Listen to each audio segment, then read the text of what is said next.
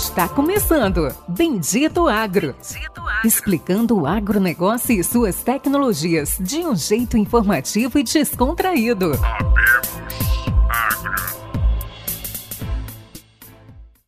Olá a todos os nossos amigos e ouvintes. Está começando agora mais um episódio do Bendito Agro, seu podcast de conhecimento e inovações.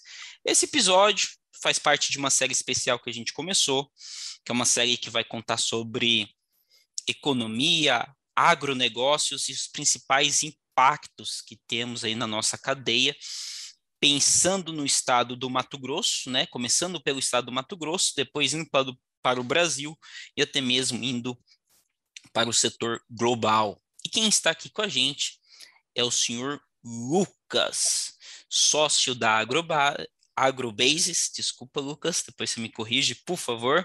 Sócio Bases da Agro. Bases Agro, né? Fazendo uma errata. Ele vai estar aqui com a gente hoje, né? Passou muito, já passou algum tempo desde a nossa última entrevista. Ele vai dar para passar aí todo um panorama do que está acontecendo: soja, milho, Mato Grosso, Brasil, um pouco do mundo. E vamos lá, Lucas, rapidamente se apresenta aí, aí 30 segundinhos e já vamos para a pauta. Olá a todos, obrigado Pericles. Vamos, vamos novamente conversar de mercado e, e bater esse papo Show de bola. E a pergunta que não quer calar, né? Produtor, como é que tá, cara? Assim, produtor já tá totalmente vendido na soja 2022, já tá vendido totalmente na entrega, produtor tá segurando. Existe ali uma grande especulação, né? Até mesmo do preço de 2023. Acho que a safra de 2023 aí vai ser a safra que o produtor mais vai ter medo, né? Produtor ainda tá em 2021, tá com medo de 2023, mas você puder dar um, um, vamos dizer assim, um panorama de como que está o mercado de soja no estado, no estado de Mato Grosso e passando ali também um pouco do global que impacta aí todo o Brasil. Sim, não, exatamente. Falando do 22, 23, ainda é uma, uma incógnita, né? A gente tem o problema dos insumos que estão com os preços bastante elevados e o produtor está bem, bem receoso. Mas vamos, vamos começar agora pela soja disponível, safra 2021 aí, que já está finalizando o, o, os, os estoques, né? Porém, olhando para o balanço de oferta e demanda atual, é, ele está bem, está folgado, né? A gente tem um percentual, um volume de soja no Brasil aí que é, pode atender as, a, o mercado interno e ainda assim acontecer novas exportações de oportunidade, como tem acontecido aí nas últimas semanas, é, falando do Mato Grosso especificamente, é, as fábricas do estado estão praticamente 100% cobertas é, até, a, até a entrada da nova safra, né? É, as tradings têm tentado, dia após dia, fazer alguma exportação, é, de oportunidade, mesmo que a gente tenha oferta americana no mercado, é, também é, paralelamente com a questão de volume menor desse esse ano de milho, que fez com que as ferrovias é, estivessem trabalhando ociosas, né? Então, é, baixo, as tarifas de ferrovia estão mais baixas do que o histórico, é, a oferta é, é folgada. Então, tem, tem essa questão aí das tentativas de exportação nesse momento. E, enfim, a gente estima aí que no Mato Grosso ainda deva ter algo em torno de 500 a 600 mil toneladas de soja para ser negociada da safra passada, né? É, com, assim, basicamente toda, o, todo o esmagamento já com, concluído, né? Então, é um volume tranquilo. É, falando de preços, é, no, no mês de outubro, a gente teve essa alta do dólar aí que foi bem expressiva, é, de 5,37 para 5,65. É, isso ajudou bastante é, acontecerem os negócios e e potencializar essa, esse avanço da cobertura dessas fábricas e também acontecer algumas, algumas exportações Também. Na primeira semana de novembro, essa primeira semana de novembro que encerrou, foi bastante dramática falando de preço, porque os preços caíram bastante por conta também da queda do dólar, que caiu 2,5% desde então. É, os prêmios é, de soja também caíram forçados por conta dessa oferta já mencionada brasileira e também da, so, da safra americana, né, que que está praticamente está tá chegando na, na reta final da colheita, tem bons volumes de oferta, o produtor americano tem vindo vender, claro que não não agressivamente, mas tem acontecido negócios que tá, tá, tá pressionando os prêmios para baixo.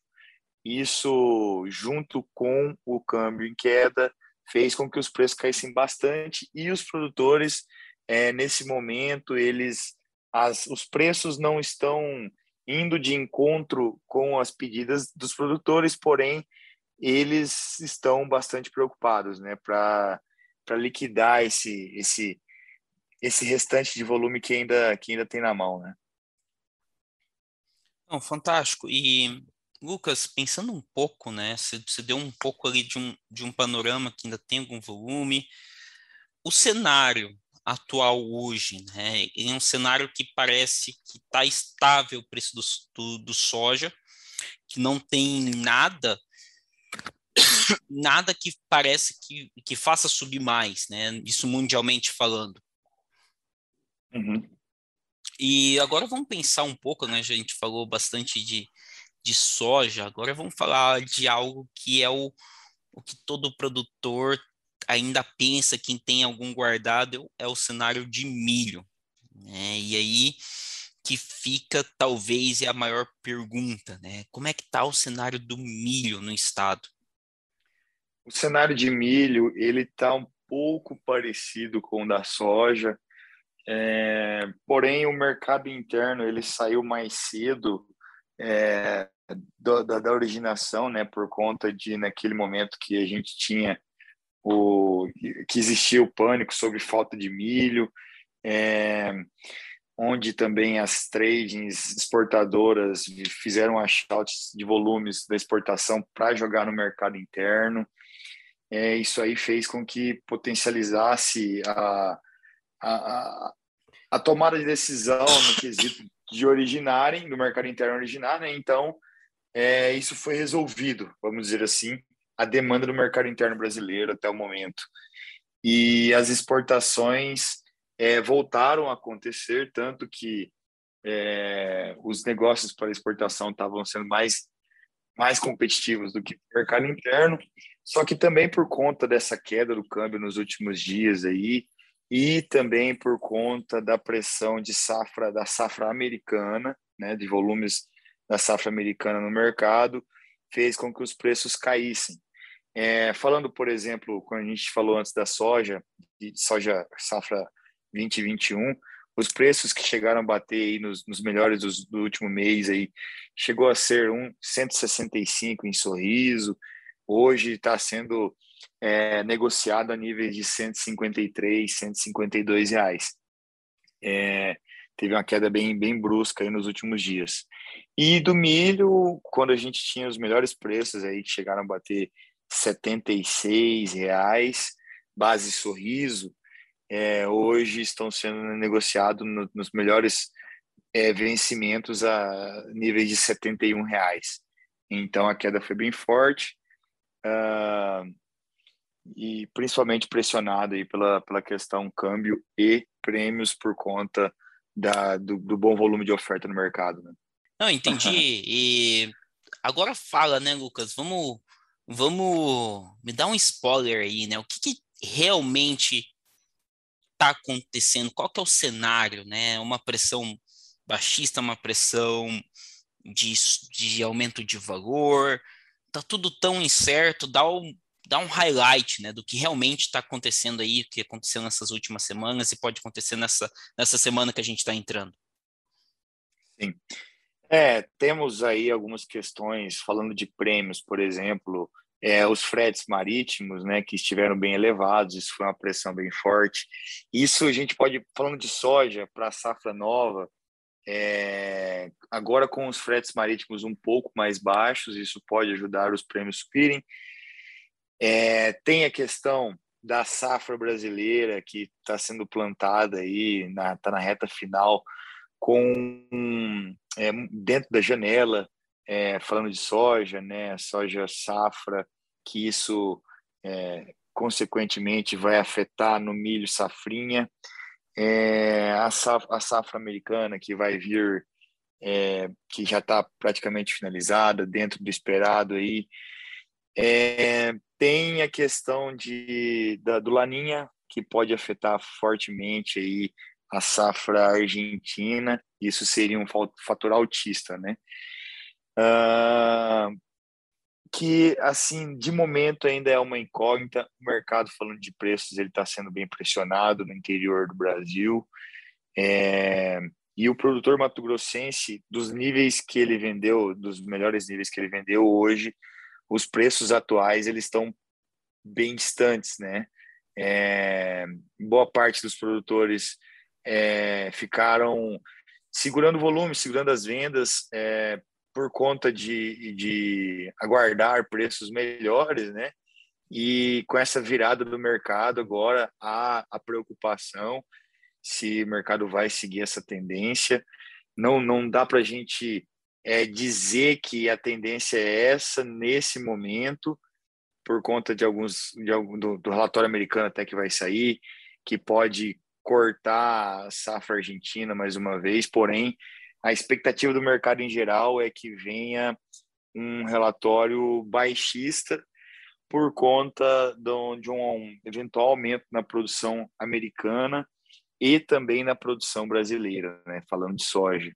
Então, o mercado está pressionado. Nesse momento, é, os rumores são baixistas, é, porém tem esse, esse destaque aí, esse ponto de atenção que pode ser a safra argentina, que é o, maior competidor aí, o mercado, o maior exportador de, de farelo e óleo do mundo, né? E, e com um problema na Argentina, isso poderia diretamente virar a demanda para o Brasil e posteriormente os Estados Unidos, né? É, claro, os Estados Unidos é maior produtor do que o Brasil, falando de óleo e farelo, porém o Brasil toma parte do espaço que a Argentina não teria. Mas ainda é, é um outro, é um assunto que a gente ainda tem que esperar para ver o que, que vai acontecer, né? É clima. Mas nesse momento o mercado está sendo pressionado, os preços estão sendo pressionados. É um fator muito importante que a gente né, tinha mencionado já isso, que é o dólar. Nesse momento o dólar é, tá, tem, tem caído, só que a gente não sabe, né? O dólar está sendo um dia após o outro, é, a volatilidade muito grande, enfim. É, esse está sendo o atual cenário falando de preços, né? É, a safra, a safra 2022, 2021-22 do Mato Grosso, ela está negociada aí praticamente 43, 44% do volume. É, e o produtor, ele, os custos já estão grande parte já travados.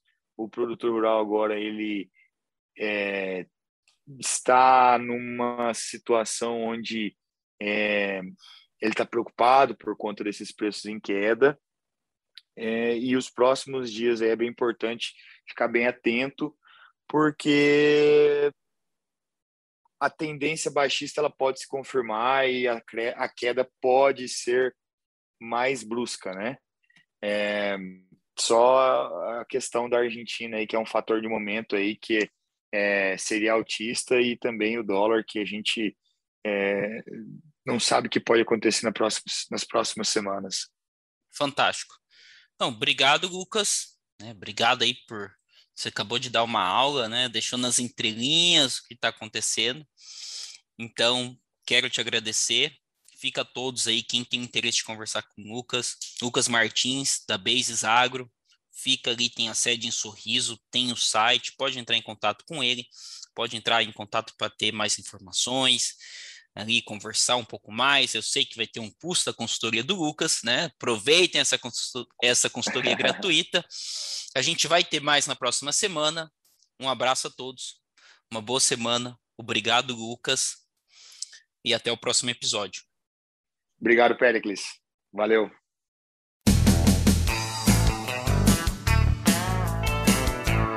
Você ouviu Bendito Agro. Acompanhe o nosso programa nos principais aplicativos de podcasts e fique por dentro das tecnologias envolvendo o agronegócio.